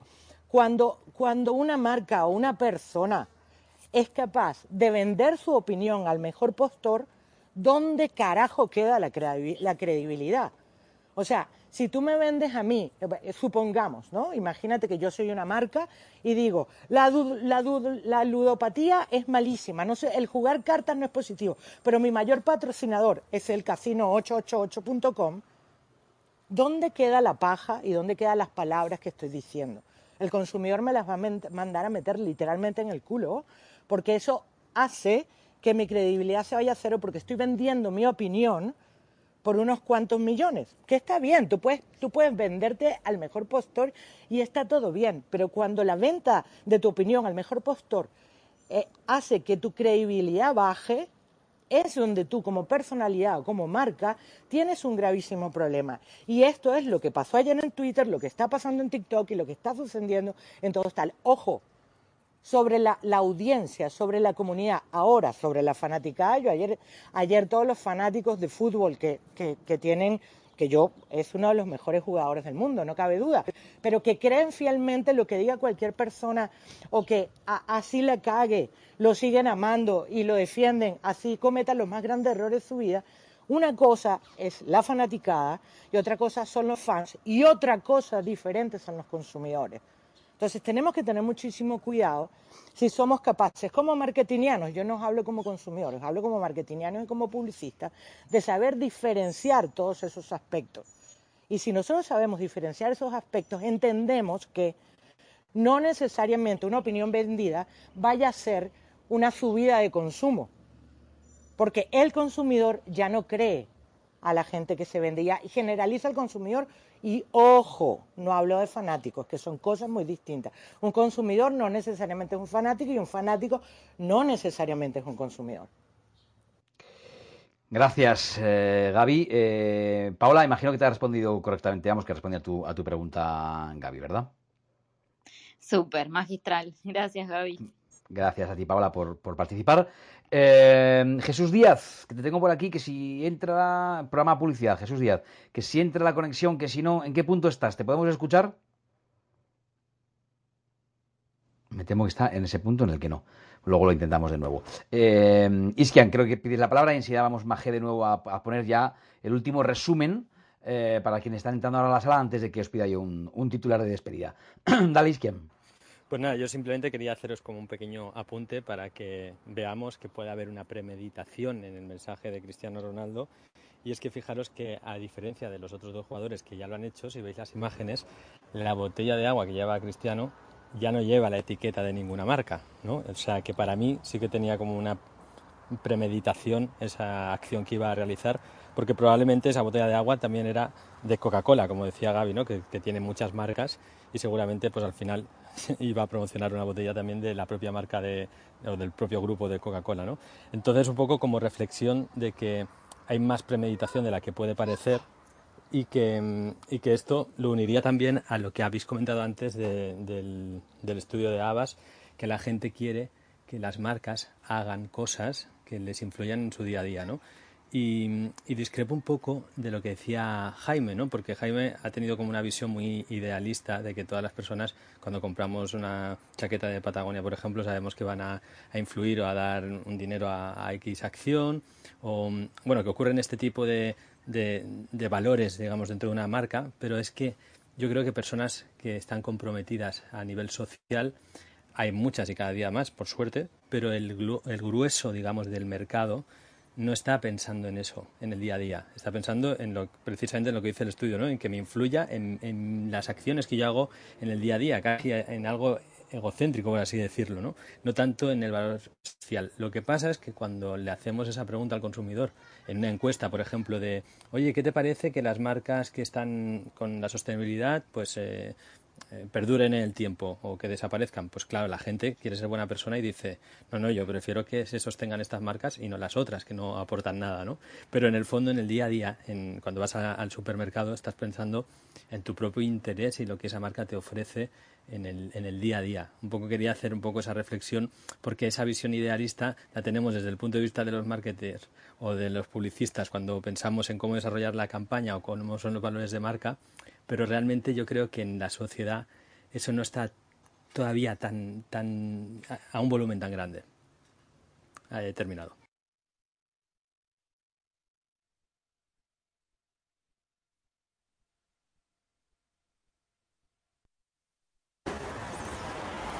Hola, ¿seguís ahí? No veo a nadie. Sergio, hola. Sergio, querido. Ay, que tenía el micro apagado, tanto de dar lecciones. Abajo a la derecha tenéis el micro. Bueno, pues me, he olvidado de encenderlo. Decía que lo prometido es deuda, majé último refresh y eh, os voy avanzando que desde Jaime y hasta Daniel os pediría a todos luego una frase para concluir. Dale, Majé, discúlpame. Nada, estás más que disculpado. Eh, es que esto de tener una trastienda que la audiencia no sabe, pero tenemos aquí una, una trastienda en el WhatsApp que, se, que nos está complicando un poco, pero bueno, está todo muy bien. Bueno, gracias Iskian por esta grandísima reflexión que efectivamente a veces los publicitarios o los publicistas también, que no son lo mismo, pero tenemos una visión idealista y pensamos que, que, bueno, que con mensajes y narrativas se salva eh, el mundo, se salvan las ventas, se salva todo. Y efectivamente este estudio, como nos decía Dionisia ya en la sesión del jueves anterior, ese estudio Mini Full Brands, parece que los objetivos, los ODS, que todas las marcas y especialmente las cotizadas eh, eh, bueno, están trabajando en ello, no eh, tienen tanta influencia a la hora de, de ver y valorar el día a día de nuestras vidas, lo que las marcas hacen por nosotros. En el fondo puede ser, como nos decía en esta segunda parte, estamos volviendo al carpe diem, a entender que, bueno, ya que no vamos a estar aquí eternamente, al menos vamos a vivir lo mejor posible. Y en ese vivir lo mejor posible nos hemos vuelto, parece, más individualistas ¿Saldremos mejor? Seguro que ya estamos saliendo mejor, estamos viviendo mejor de una forma más en el presente, eh, pero estamos siendo quizás un poco más autoindulgentes. Esto es un avance de lo que las conclusiones que da el estudio para España, que se presentarán en julio. Seguimos esperando que venga la gente, que vengan las marcas a facilitarnos la vida. Y bueno, un titular fantástico y una reflexión que me ha gustado mucho es que la que hacía Jaime Lovera, hay que saber leer muy bien lo que la gente quiere. En el fondo redundante con todo, pero muy bueno seguir insistiendo en ello, saber entender lo que esperan de nosotros, para qué estamos aquí y quizás eso será lo que nos convierta en insustituibles. Ese ya entiendo que es maje, vete cortando. Corto ya. sí, ya nos entendemos. Es, es, es, un asco que nos conozcamos tanto. ¿Verdad que sí? Es un asco. Y, y, pero bueno, como esto, esta parte no se graba, no pasa nada. No, aún sí. Creo que pide Jesús paso. Adelante, Jesús. Jesús. Sí, que el tren, está en el tren. Bueno, yo voy entre, en el tren, así que se me va a oír muy mal. He escuchado entre poco y poquísimo, pero yo diría, hablando del Meaningful Brands, que yo no me creo que sea 75%, aunque estoy seguro de que está súper censadísimo y medidísimo. Digo que no me creo el dato tal cual, eh, porque eh, nosotros, la mayoría de nosotros, ni siquiera eh, nos gustan el, el 90% de las marcas y las recordamos en nuestro día a día, pero eso daría igual. Yo a las marcas no les pido tanto como les pide los contertulios que han tenido aquí, sino como mucho le pido la misma que a nosotros, es decir, como dice el Código Civil, la diligencia de un buen padre y, y el Código Romano, mejor dicho. Y por tanto, eh, tanta exigencia a las marcas cuando no nos exigimos a nosotros y dejemos los, y dejamos los parques llenos de porquería, las playas, los botellones. ¿Dónde están esos seres tan ecológicos que dicen que las encuestas que existen, porque deben estar en Marte o en otro sitio, yo no los conozco? ¿Cómo está Ahí, Entró en el túnel, creo que entró en el túnel, está de camino a San Sebastián. ahí. Jesús, bueno, pues has entrado en el túnel. Mucho me temo que eh, de momento te voy a cortar el micro y, y- y doy paso. Estamos ya concluyendo, ¿eh? pero es que he visto aquí a otra buena amiga, a Victoria, eh, que ha participado en tantas y tantas salas. Victoria, no te da tiempo a opinar mucho y dirás, bueno, ¿y ahora yo de qué hablo? Pero fíjate, sí que seguro que tienes una opinión y al final la sala ha derivado por ahí. Ya estamos en el capítulo de conclusiones.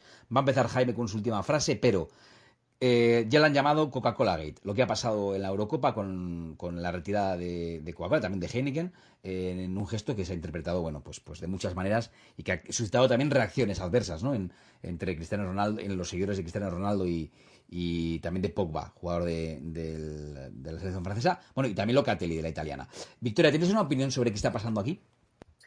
Esto no ha hecho más que empezar, Sergio, qué bueno. Os- ostras, pues llegas tú fuerte. No, a ver, que perdonar que no pude entrar antes porque me llegó, me llegó el pin pin de, Javier, pero es que nada, estaban reuniones hasta ahora.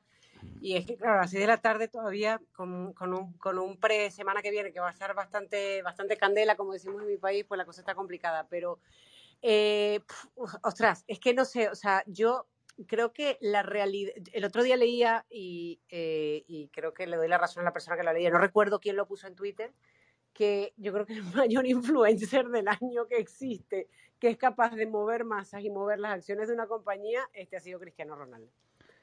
O sea, ha hecho, vamos. Ojo que, mm, ojo, que no, ojo que no estamos del todo aquí convencidos de que las acciones de Coca-Cola hayan variado realmente y haya sido Bueno, realmente ver, otra, otra fake news, ¿no?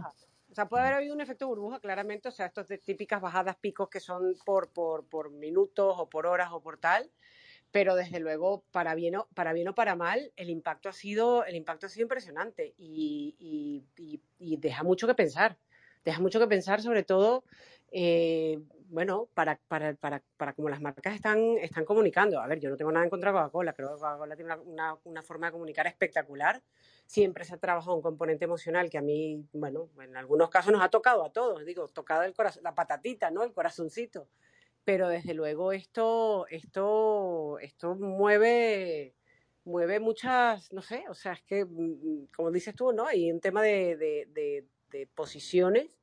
Mm, Yo es que no estoy ni a favor ni en contra. A mí me pareció una jugada, una jugada un poco, poco mm, radical, si me lo preguntas de manera muy personal. Me parece un poco radical para, bueno, mm, para el entorno, para tal. O sea, tú puedes tener una opinión personal Eh, y, luego ya ni hablemos de lo, de lo, que también patrocina Cristiano Ronaldo a nivel de alimentación, que es que todos lo sabemos. Entonces, claro. claro, Víctor, lo, que pasa, es que yo, sí estoy en contra, pero estoy en contra por, no, por aquello de morder la mano que te da de comer, que también, sino porque es eh, fácil. de, acuerdísimo. Ahí estoy, vamos. Eh, sino por jugar además, morder la mano que da de comer a quien te da de comer a ti, que todavía es más, todavía te escondes un poco más, porque si al final tú a un patrocinador tuyo le quieres mostrar algún mensaje en contra por algo que ha hecho mal y no estás de acuerdo, me parece que tienes todo el derecho del mundo y que se pueda el contrato, etcétera. Pero claro, al final eh, Cristiano Ronaldo le hace eso a Coca-Cola, que es un patrocinador de la Eurocopa, entonces en el fondo, pues él, se esconde detrás de, ah, no es mi, no es mi patrocinador, ¿no? Yo creo que es, un tema complejo y yo sí estoy de acuerdo, estoy en contra de, ese tipo de acciones no en contra de lanzar un mensaje que, que puedes explicar, ¿no? que es otra peli. Que es otra cosa, es otra cosa. Eh, en, este caso... Ha rebelde, o sea, hay un punto de rebeldía ahí un poco raro que perdonar, o sea, decir, perdonar mi ignorancia, pero creo recordar que leí que a este señor en algún momento Coca-Cola le patrocinó. Sí, señor. Eh, ah, sí, señora. Sí, señora. Sí, señora. Eh, Gaby, Gaby, tú lo tienes más fresco porque te lo he leído a ti, Gaby, pero no, ¿en qué año fue? Eh, en el año 2006. Y, y, solo quiero decirle algo a Victoria. Eh, Victoria, estamos muy mal acostumbrados con escuchar recientemente que Elon Musk mueve eh, la bolsa, y la bolsa estamos hablando del entorno de las coins, de las, de, las Doge y de mm. los Bitcoin, y eso es un mundo completamente diferente al de las acciones. Entonces no confundamos un movimiento de un tweet de Elon Musk con respecto al mundo de las criptomonedas con el mundo de, de, la bolsa y las acciones. Son cosas completamente diferentes. El movimiento de Coca-Cola durante ese día fue absolutamente normal por las noticias producidas el día anterior, el cierre del ciclo anual de la compañía, el pago de stocks y todas estas cosas, y, tiene absolutamente normalidad. Si puedes entrar en mi post de Instagram, puedes verlo y ahí está explicado no solo eso, sino más cosas para que veas. Entonces, el, el problema está en que gente tan seria sea capaz de replicar esa información y decir esto, que no es real. O sea, sí puede haber una incidencia por parte de él en, en sus fanáticos, en sus fans, en que los niños no quieran ahora tomar bebidas con azúcar, que me parece fenomenal, pero no en la baja, o sea, no le pongamos peso que no tienen a determinadas personas sobre la bolsa, que eso ya estoy, es estoy irnos contigo. a otro lado. estoy contigo porque ese, día la bolsa, la bolsa se, se la pegó bastante. no, estaba toda roja, o sea, no, no era, pero, pero porque era cierres, eh, son, son cierres, son cierres fiscales y en los cierres fiscales funcionan así, pero el problema está, el problema está en lanzar una noticia para utilizar eso para cederle una potestad a alguien que no la tiene, mm. que no la tiene y que nos aprovechamos del hilo conductor de Elon Musk con respecto a Bitcoin y con respecto a Doge, que sí las tiene, pero es un mundo completamente distinto, este, no confundamos fuerza y potencia porque es absolutamente irreal. Bueno, decía, decía que en cualquier caso, eh, otra vez más, hay hubo alguien que aprovechó un dato que no era fácilmente interpretable en la bolsa para construir un relato falso, una fake news. Em, una pregunta muy breve, de sí o no. Dionisia, ¿te han vacunado ya? Esa es la pregunta. Yo estoy aquí, eh, de momento no me ha salido nada, ni rayos láser en los ojos, ni nada. Mm, o sea que... de, de momento bien, Dionisia, y te felicitamos porque, porque te hayan puesto la vacuna. Venga, vamos a... Quería tener curiosidad porque digo, si Dionisia vuelve es porque le han vacunado. Em, Jesús, tienes que decir mm, algo muy breve porque nos vamos y se te veía regular. Eh, ¿Vuelves a estar ahí disponible? Eh, ¿Querías rematar tu reflexión de antes? La respuesta es que no se le escucha. Vale, pues venga, desde Javier y desde Jaime ya está Dionisia, que es como os veo yo. Eh, Jaime, una última reflexión para dejarnos pensando esta tarde. Pues eh, sí, eh, creo que para mí eh, hay, una de cada cuatro marcas son meaningful. Una marca meaningful es una marca que importa a la gente, a la gente que la compra, que la elige. Y creo que son marcas que se construyen desde el idealismo, desde la capacidad de soñar, desde la capacidad de ver más allá de la realidad de hoy, sino proyectarla de mañana. Creo que las marcas meaningful son marcas con propósito, son marcas activistas, y que no se dirigen posiblemente a la totalidad de los consumidores, pero que tienen que hacer el trabajo básico de marketing, que es segmentar para que consumidores su mensaje, su propósito, su activismo es relevante. Y esos consumidores se enamoran de ellas y les conceden entrar en la categoría, en el Olimpo de las marcas meaningful. Para mí Coca-Cola es una love mark, es una marca meaningful, Heineken lo es, e incluso aunque me guste menos, creo que Cristiano Ronaldo también es una marca meaningful. Gracias, Jaime. Javier, pues nada, bueno, daros las gracias. También encantado de tener aquí una persona vacunada en pleno programa. ¿eh? Lo de Dianisia, eso sí, estamos aquí batiendo récords. Hablando de las marcas y la Eurocopa, también decir que también Greenpeace también tuvo ahí un problemilla el otro día en el, fútbol, en el partido Alemania contra Francia. Visteis ahí el chico que iba volando ahí con su parapente y se chocó ahí, y hirió a dos personas porque iba contra Volkswagen, ¿no? Contra otro, otro gran patrocinador, Volkswagen. Es decir, este año está todo un poco alocado en, este, en, esta, en esta Eurocopa. Igual vemos más sorpresas, vamos a ver. Y decirle a estas grandes marcas, ya sé que hemos variado un poco el tema, pero eso es lo bueno de la actualidad. Estamos aquí en la actualidad y eso que no hemos hablado ni del CDC, otro día ya hablaremos, que las marcas tienen que responder. A Ronaldo habrá que responderle, aunque sea marca meaningful, como dice muy bien Jaime, pero habrá que responderle. Yo espero que las marcas también dejen de ser cobardes, dejen de estar calladitas y ahora vamos a ver si las marcas responden de una forma un poco también más clara y eso espero de ahora mismo de Coca-Cola o de Heineken, ¿no? No sé, vamos a ver si dicen algo. Eso me gustaría ahora. Qué pena que esté Murillos, director de marketing, le hemos también intentado invitar, a ver si puede otro día también comentar algo de esto pero sí, sería bueno que comentasen, que las marcas respondan también a estas cosas, que no se queden calladas, no miren a otro lado. ¿eh? Porque las marcas respondan. Gracias. Gracias, Javier, desde San Sebastián. Magí. Ay, pues qué decir que me ha encantado el Coca-Cola Gate Room de, de hoy. Eh, enhorabuena, Dionisia, por, por, oye, no una maravilla vivir en directo esa espera eh, para los no efectos secundarios que no vas a tener, que vas a salir seguro por la puerta fantástica y feliz con esa vacuna. Pues, ¿qué decir? A mí, yo eh, estaba escuchando lo que decía Jaime, lo que dice Javier. Digo, ostras, no sé si Kentucky, si KFC, si ahí se vende Coca-Cola o se vende Pepsi, pero desde luego es uno de los grandes patrocinadores de, de, Cristiano Ronaldo. Eh, detrás de eso hay una pelín, un pelín de incoherencia, ¿no? a lo mejor es que KFC es muy, muy saludable. Pero bueno, viva el reino de la vida cotidiana, que para mí es la que tiene sentido, en la que en el fondo pues es una vida con más conciencia y eso es lo que es ser una marca meaningful y creo que como las ideas de esas marcas que son capaces de tener a la gente ilusionada y de conseguir que creamos en ellas son las marcas que se vuelven marcas, cuando digo marcas, empresas, compañías, personas que se vuelven doblemente productivas y son en las que realmente creo. Gracias, Magín. Gaby, una última reflexión.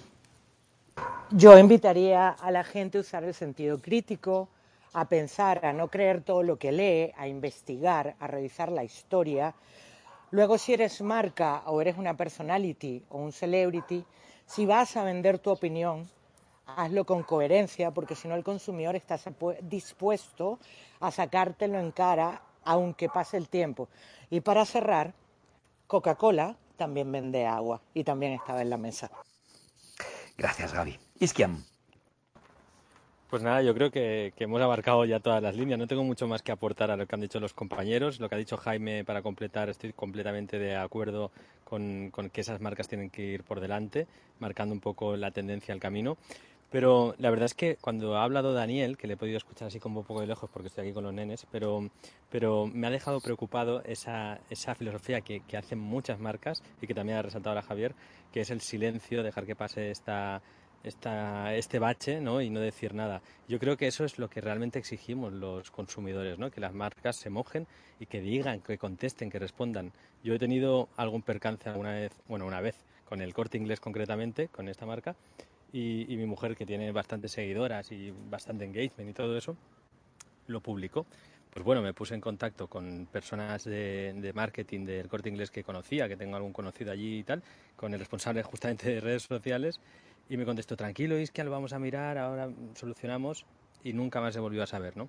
Entonces, esa forma de dejar que las cosas mueran como en el tiempo es como muy demasiado ya, no sé cómo decirlo, maleducado, no sé cómo explicarlo. A cualquier persona yo creo que, que como marcas personales, como usuarios normales, merecemos al menos una respuesta. Yo creo que Coca-Cola tiene que decir algo, aunque solo sea, pues no estoy de acuerdo. Gracias, Iskian. Miguel Justivo. ¿Qué tal? Eh, yo, yo creo que, mm, evidentemente hemos dicho todo. Yo haría una pregunta a Cristiano Ronaldo, ya que es tan coherente, tan consistente y con tanto compromiso. Estoy convencido que no va a ir a jugar el Mundial de Qatar. eh, ya que en el Mundial de Qatar, para la construcción del Mundial de Qatar, eh, hay explotación laboral y hay selecciones que ya lo han denunciado. Estoy convencido que Cristiano, dentro de su compromiso, lo, hará. Eh, Cristiano y otros jugadores son marcas, Cuando tú eres una marca, tienes que, para mí, cumplir, si quieres ser una minimum full brand, si quieres ser una love brand y demás, tienes que cumplir con, las tres Cs que son consistencia, consistencia compromiso y coherencia. Eh, a mí esas tres Cs me salen en el caso de Coca-Cola. Creo que Coca-Cola no tiene por qué entrar a, responder a algo. Coca-Cola lleva respondiendo más de 100 años, y, no tengo nada que ver con Coca-Cola, más de 100 años con sus acciones, ¿vale? Eh, y simplemente también me gustaría entender eh, que es un término que utilizamos mucho, ¿quién define lo que es alimentación saludable o no? Creo que eh, al principio, hace un rato, Jaime rompió una lanza eh, bien interesante por, por, la alimentación sana, que, es más un modo de estar, un modo de alimentarse que un, que un producto o un alimento concreto. pero bien, bien interesante la reflexión que haces. Las preguntas que le harías a Cristiano Ronaldo, Miguel. Daniel, tu conclusión. Bueno, aquí hay muchas hipótesis, muchos planteamientos, muchas formas de, pensar eh, cómo actuar. Yo os diría, para gustos, los sabores, en este caso.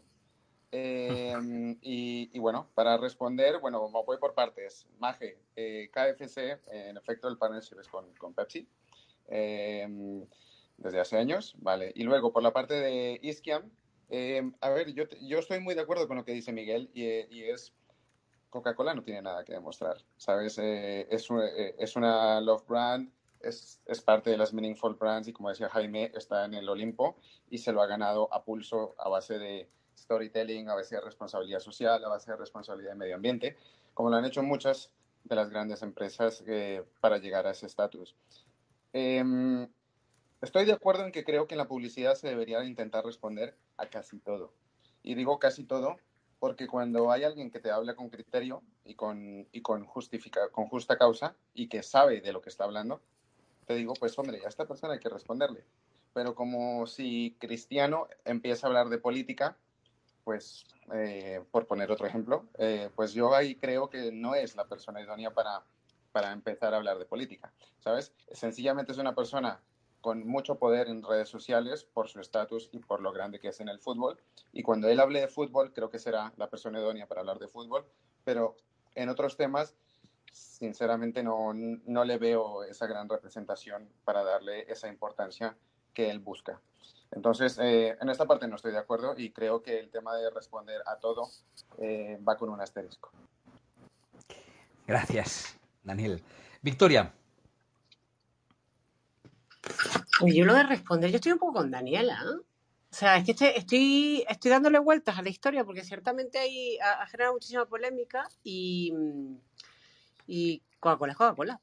Coca-Cola puede decir lo que quiere, lo que quisiera hacer. O sea, el tema de responder de las marcas, no sé, porque yo he estado de los dos lados, ¿sabes? He estado del lado de la marca, he estado al lado de, de, de bueno, pues del retail, he estado al lado de agencia, y a veces, a veces, mm, y también sobre todo por los protocolos que siguen muchísimas marcas, bueno, pues te, te piden como, pues, bueno, controlar todas estas situaciones de crisis mediáticas y toda esta historia. No sé hasta qué punto sea, mm, o sea, no sé hasta qué punto sea positivo entrar en ese, en ese, en ese juego. La verdad que no, no tengo un feeling ahora, una, una, una opinión muy, muy, muy fuerte de, de, de, esta situación en concreto, porque es, mm, de hecho me ha sorprendido muchas cosas que habéis dicho aquí en, esto, en estos pocos minutos que no lo sabía y, y, soy totalmente abierta a decir lo que no lo sabía. Pero, pero sí, o sea, son, no sé, yo estoy, estoy con Dania de, bueno, mm, decimos cuando, cuando queremos y ya está, y si no, no. Pues ahí está, una, puerta que hay que abrir a un debate otras semanas sobre cómo debe ser la comunicación en situación de crisis, en este tipo de crisis de las empresas, que es un tema bien interesante. Dionisia, recién vacunada, nos va a contar qué, conclusión le pone a la mesa de hoy. La mesa de hoy, que, bueno, han ido dos partes. Yo creo que sobre el tema de Ronaldo han hablado todos eh, y, muy bien. Yo estoy también con, la opinión que no hay que contestar a todo y, depende de quién seas. Coca-Cola el tema de que los dos juegos, igual que se encienden eh, se apagan y más con la cantidad pues, de, de, seguidores que tiene Coca-Cola, que son los de la marca, y ya lo han sido en personas diferentes. para dejar un, un titular, eh, que yo hablaría de esta segunda ola, ahora que ya tengo los datos mucho más básicos manejados, eh, con, el, con el título de cómo ser eh, relevante en, en, una época de incertidumbre. Estamos en una época con un consumidor, con un ciudadano que se siente vulnerable, se siente inseguro como nunca, donde ha subido una crisis que no se imaginaba. pensar que hace dos años nos, nos dicen que vamos a pasar esto. Eh, con falta de referentes, eh, que no confían en las instituciones porque creen que no han respondido bien. Y bueno, ahí eh, creo que hay, hay, hay huecos sin, sin en el... Cuidado con eso. Pero creo que hay roles que las marcas eh, pueden y deben cumplir y, y, para, para, provecho de, todos, de los consumidores y, y también, ¿no? Y creo que hay oportunidades. Es cierto que, que el es elevado, pero sí da Dionisio, te, te, perdemos, lamentablemente se te pierde la, la voz, va a ser un hilito cada vez más fino y prácticamente te, te, perdemos en esa comunicación, pero te agradezco igualmente que hayas querido estar con nosotros en un momento tan complicado, porque estás con nosotros antes, casi durante la, la vacuna y, después. Eh, no te escuchábamos muy mal y, y, yo creo que básicamente la idea que nos estabas contando ha quedado más o menos clara y te agradezco mucho que estés con nosotros. Y última palabra, vamos a intentarlo de nuevo, otra vez Jesús, programa Publicidad. Jesús, ¿puedes dar un titular? Oh, no sabría por dónde empezar. Bueno, simplemente yo no le pido a las marcas más de lo que le pido a las personas y porque no es más que una especie de, extensión de las personas y lo que le pido a las eh, lo que se le pide a las personas es la diligencia de un buen padre. Entonces yo a las marcas no les pido mucho más. Lo único que sí, eh, según dice el Código Civil, claro, eh, yo lo que también tengo que decir es que no confío en las instituciones y tampoco en aquellos que vetan a las marcas y yo no aceptaría aquellas batallas que no puedo ganar, por tanto las marcas tampoco tendrían que hacerlo, porque si no las vas a ganar, ¿para qué vas a perderlas? Y aunque mm, hace falta mucha inteligencia del público y mucha empatía para que puedas ganar según qué batallas, entonces no merece la pena enfrentarlas.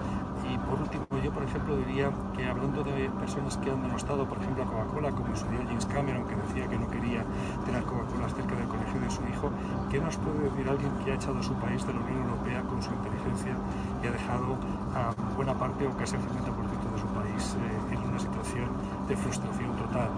Y hay mucha gente que se sigue quejando de las marcas, de Coca-Cola, pero a lo mejor se toma 50 pasteles al día cada mañana y no se preocupa para nada, seas ecologista o seas lo que seas. Y por tanto las marcas son culpables de muchas cosas, pero no de ser más tontas ni más listas que nosotros.